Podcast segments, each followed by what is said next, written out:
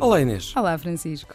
Então hoje nós vamos falar sobre as hortas eh, solidárias e urbanas, eh, que no fundo acaba por ser uma moda que, que, que veio para ficar, eh, só que mais do que a moda é, é algo que toca verdadeiramente no nosso dia a dia mais sustentável. Verdade, e é com alegria que vou vendo notícias, vou acompanhando algumas novidades uh, e começamos a encontrar, porque nós já tivemos a oportunidade de falar de outras localidades uhum. do país onde esta um, moda, que felizmente já é uma tendência, veio de facto para ficar e hoje vamos aproveitar para falar de alguns novos exemplos. Uhum. Mas antes disso, vale a pena explicar o que é uma horta solidária. E urbana também, Exato, tipicamente. Dizer, habitualmente há, há, uma atribuição de talhões de terreno, nomeadamente para as câmaras municipais, para o desenvolvimento de, de agricultura eh, para os particulares. Eh, habitualmente com, uh, respeitando princípios da agricultura uhum, biológica, uhum. em muitos dos casos, e portanto temos atividade física, lazer, contacto com a natureza, uh, há aqui toda uma pedagogia e um conjunto de benefícios sociais e cívicos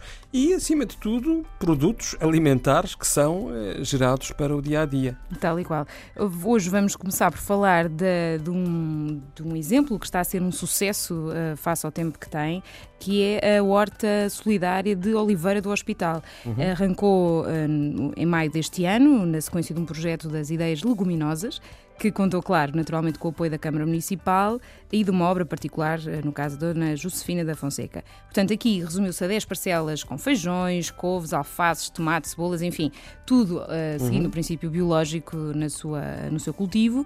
Um, e aqui teve um papel social, e aqui que entra a parte solidária. Portanto, estas hortas vieram reforçar o apoio social às famílias mais desfavorecidas do Conselho, complementando fontes de subsistência alimentar destas famílias. Uh, e, claro, desenvolvendo assim também hábitos alimentares mais saudáveis.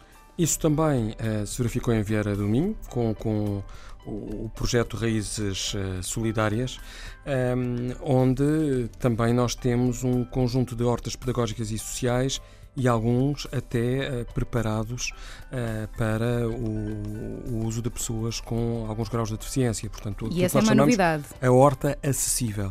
Um, ehm, a lógica é semelhante, um papel social, o envolvimento da comunidade escolar, nomeadamente de escolas e jardins de infância, e, eh, já agora, para não falarmos apenas da Oliveira do Hospital e Oliveira do Minho, o Porto também aqui tem um exemplo. Sim, e vamos recordar, porque já arrancou no, no final de março de 2015, mas uh, recordamos porque é uh, a maior horta social da Europa. Uh, contou com o apoio da, da, Santa Casa da Misericórdia do, Por, do Porto, naturalmente, uhum. em parceria com a Lipor e tem finalidades terapêuticas, pedagógicas e sociais, tal como as outras. Portanto, estamos a falar numa dimensão de 230 talhões eh, que foram atribuídos por um preço simbólico para garantir uhum. a continuidade do espaço, um, teve uma forte adesão por parte da população local.